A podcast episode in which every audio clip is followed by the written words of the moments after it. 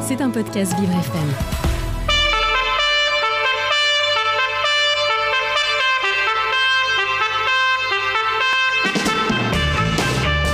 L'invité du 7-9, avec Dans le Noir, le restaurant qui bouscule l'essence. Noir, c'est noir Il est 8h44, vous écoutez Vivre FM, la radio de toutes les différences. Et l'invité et eux du 7-9 aujourd'hui, euh, avec Juliana Olivier qui a préparé cette interview, nous recevons Lise Perrotet du Lab Femmes de Cinéma. Il s'agit d'un think tank, autrement dit un groupe de réflexion, qui travaille sur la parité et la mixité dans le cinéma et l'audiovisuel. Alors, euh, Lise Perrotet vient nous parler des initiatives du Lab et notamment d'une campagne de visibilise. Je vais y arriver. Visibilisation des réalisatrices en vue des Césars 2024. Il serait temps. Bonjour Lise Perrotet et bonjour Juliana Olivier. Bonjour Dominique, bonjour Lise. Alors effectivement, vous venez nous parler d'une initiative particulièrement d'actualité puisque le premier tour du vote pour les Césars se termine demain. Mais avant d'en parler, on va un peu planter le décor. Lise, comment est né le Lab Femmes de Cinéma? Bonjour à toutes, bonjour à tous. Merci beaucoup pour euh, l'invitation de, mettre en avant le Lab Femmes du Cinéma et nos initiatives. C'est un réel honneur. Euh, alors, le Lab Femmes du Cinéma, on est lié à un festival de cinéma qui s'appelle les Arcs Film Festival et qui euh, a commencé à s'intéresser au sujet de la parité et de la mixité dès 2012-2013. Et en 2016, donc tous les ans, il y a un focus qui est fait sur un pays européen. Et en 2016, le focus qui a été fait, c'était sur la nouvelle génération de réalisatrices en Europe. Donc, il y a des masterclass qui ont été organisées, des ateliers, une étude qui a été faite. Et à ce moment-là, en fait, les chiffres qui étaient tellement bas, euh, il y avait une réelle volonté des professionnels du secteur qu'une initiative à plus long terme soit faite. Il y a deux des cofondateurs, cofondatrices du festival, Fabienne Sylvestre et Guillaume Callot, qui se sont dit qu'ils ne pouvaient pas s'arrêter là et qu'il fallait créer quelque chose. Et c'est comme ça qu'ils ont créé, donc en début 2017, le Lab Femmes de Cinéma, qui est un think tank qui travaille à l'année sur ces sujets de parité et mixité dans le cinéma et l'audiovisuel. Et alors, comment expliquer ce manque de représentation euh, des femmes dans le, dans le milieu du cinéma, Lise? Alors il y a tout un tas de raisons, c'est complètement multifactoriel. Euh, pour reprendre un peu, ça commence dès l'enfance avec une différenciation euh, de d'éducation, euh, que ce soit à l'école, que ce soit euh, dans la société en général. On va pas valoriser la même chose chez les petites filles et chez les petits garçons, la prise de risque, chez les garçons la créativité, euh, chez les filles ça va être plutôt d'être calme, précise, etc. Et ça va créer des goûts différenciés. Derrière il y a un, une énorme invisibilisation des pionnières et du coup une absence de rôle modèle. Là, on parle des Césars, mais si on parle des Oscars qui sont créés en 1929, il n'y a que trois réalisatrices qui ont eu l'Oscar de la meilleure réalisation. Ou un exemple qu'on prend souvent aussi, c'est en 1896, il y a eu le fameux film des Frères Lumière, L'arrivée d'un train en gare de La Ciotat, que tout le monde connaît, dont on parle à l'école. Personne ne parle que du fait que la même année, en 1896 également, Alice Guy a fait le premier film de fiction, l'a fait au chou. On en est très peu conscient de tout ça. Donc cette invisibilisation, et derrière, il y a tout un tas de choses. Il faut avoir euh, aller au-delà du syndrome de l'impostrice pour euh, passer les concours.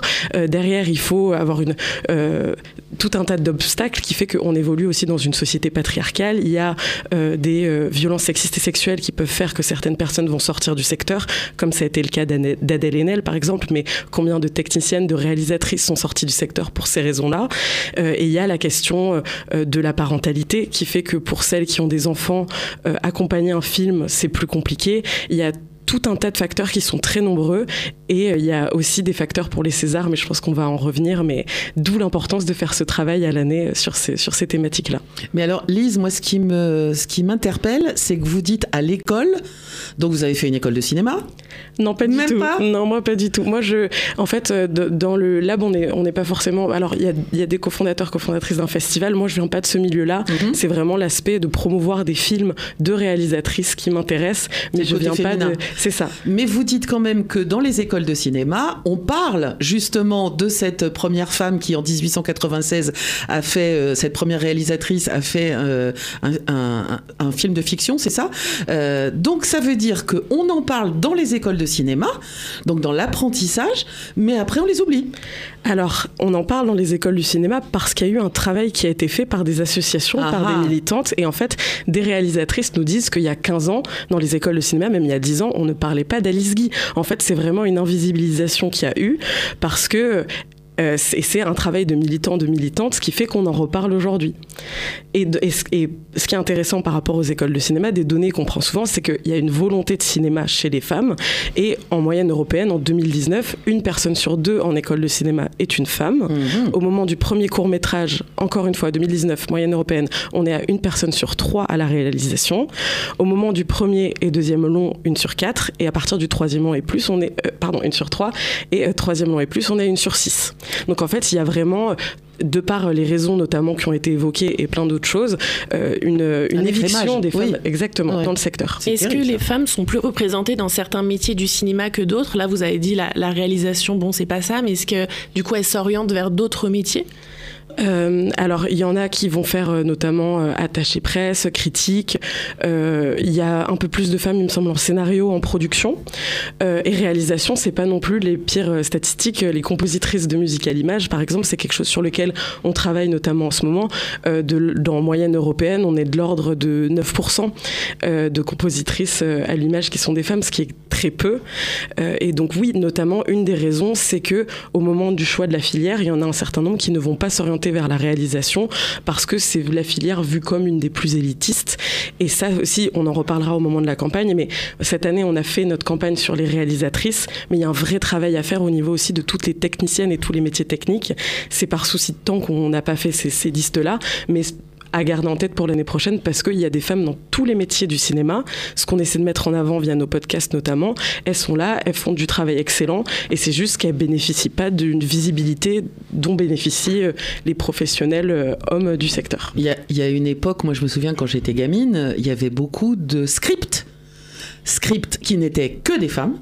Euh, mais c'était c'est quelque chose qui a presque disparu le, le, le, métier de script. Alors le métier de script a beaucoup évolué ouais. euh, et il y a encore principalement des principalement femmes. Des femmes. Euh, mais il euh, y, y, en a encore et justement dans, le, dans notre podcast on a reçu euh, une script Virginie Cheval qui parle de son métier et justement de l'évolution, du passage au numérique, de, euh, du fait qu'aujourd'hui c'est beaucoup plus sur tablette, etc. Mais euh, c'est encore un métier majoritairement exercé par des femmes. Et d'ailleurs je me souviens qu'on disait une script girl. Donc c'était vraiment catégorisé, quoi. C'est fou, hein, Juliana. Et alors vous parliez du podcast justement. Quelles sont les initiatives que le Lab met en place justement pour pallier à cette invisibilisation des femmes? Dites-nous un peu. Alors nous, on a trois principaux piliers sur lesquels on travaille à l'année. Donc on fait euh, des ateliers en intelligence collective avec des professionnels du secteur. L'idée, c'est autour d'une thématique donnée de trouver des solutions à une problématique liée à la parité et la mixité, et un peu aussi faire euh, naître la graine de la sensibilisation euh, pour pour celles et ceux qui ne seraient pas forcément informés sur ces sujets-là. On fait, comme vous le disiez, un podcast et des masterclass. Masterclass plutôt avec des réalisatrices comédiennes et les podcasts là, tous les métiers. Donc justement, une script. Justement, on a reçu des compositrices, des monteuses et mixeuses mm -hmm. son. C'est vraiment, l'idée, c'est de montrer la pluralité des métiers qu'il y a dans le secteur, la pluralité des parcours qu'il y a pour travailler dans le secteur et le fait qu'en fait, il y a des femmes dans tous les différents métiers derrière la caméra. Et la dernière grande initiative qu'on met en place, c'est une étude annuelle sur la place des réalisatrices en Europe, euh, qui euh, est un, un, recueil de bonnes pratiques et un état des lieux à l'échelle européenne qui est fait annuellement depuis 2016, qu'on actualise tous les ans et qui est quelque chose de très complet pour avoir un peu une idée de ce qui se passe à l'échelle politique. En Europe. Et cette... Vas-y, vas-y. Et cette année, justement, et c'est aussi la raison pour laquelle vous êtes venu euh, nous voir aujourd'hui, vous organisez une campagne de visibilisation des réalisatrices en vue des Césars 2024. Alors, expliquez-nous tout, Lise, ça consiste en quoi cette campagne? Alors, pour euh, expliquer la campagne, je vais juste rapidement recontextualiser sur les Césars. Déjà, historiquement, les Césars, ils ont été créés donc en 1978. Là, on sera à la 48e et 49e édition cette année, 76 pardon. Euh, et depuis la création des Césars, on a eu un seul César à, une meilleure réalisatrice. Donc c'est Tony Marshall, c'était en 2000, et on a eu que trois Césars à de meilleurs films à des films de réalisatrices. Donc ce qui est très peu à l'échelle des Césars. Et en 2023, il y a eu aucune réalisatrice nommée dans la catégorie meilleure réalisation et une unique réalisatrice nommée dans la catégorie meilleur film. Il y a eu beaucoup de réactions après coup, comme quoi c'était scandaleux parce que l'année 2022 avait été marquée par des films qui avaient fait beaucoup d'entrées en salle, qui avaient eu des vifs succès critiques et médiatiques. On pense par exemple au film Les enfants des autres de Rebecca Zotowski qui avait fait euh, 400 000 entrées et il y en a eu plein d'autres, mais ce sentiment d'injustice a fait qu'il y a eu beaucoup de réactions après coup. Et nous, cette année, on a décidé d'agir avant pour ne pas avoir à réagir après. Et du coup, ce qu'on a fait en partenariat avec plein d'associations euh, du, secteur du cinéma qui militent pour la parité et la mixité, c'est qu'on a mis en avant dans les différentes catégories les films de réalisatrices éligibles pour que donc ça se retrouve sur notre site euh, femmedecinema.org, mais on a fait aussi cette campagne sur les réseaux sociaux pour que des votants votantes puissent ouvrir aussi l'onglet de, la page du lab et en fait réaliser que ah tel film qu'ils ont aimé ils ne savaient peut-être pas que c'était une réalisatrice ou avoir la curiosité aussi d'aller voir ces films là si dans leur top 5 qu'ils réalisent qu'ils allaient mettre que des réalisateurs se dire bon ben je vais peut-être en regarder euh, quelques-uns et derrière faire la démarche d'aussi mettre euh, de d'avoir un, un panel plus mixte de personnes pour qui voter C'est intéressant parce que ça se joue pas qu'à l'échelle du grand public où on se dit il faut faire un travail de visibilisation. Visiblement, au sein même euh, du secteur du cinéma, du domaine du cinéma, il y a tout un pan qui n'est pas vu, tout un pan de réalisatrices qui n'est pas vu. Comment vous expliquez ça? C'est ça. Et en fait, justement, au niveau des professionnels, le fait qu'il y ait cette absence dans la, dans la catégorie meilleure réalisation, ça s'explique notamment par le fait qu'il y ait moins de réalisatrices à l'échelle européenne. Entre 2018 et 2022, on est de l'ordre de 23%. On est quand même loin de la parité. Là, dans les films éligibles en meilleur euh, film, on est de l'ordre de 30%. Euh, et donc, il y a toutes les les différentes étapes qui ont été données, mais il y a aussi le fait que jusqu'en 2016, cette catégorie s'appelait encore le César du meilleur réalisateur.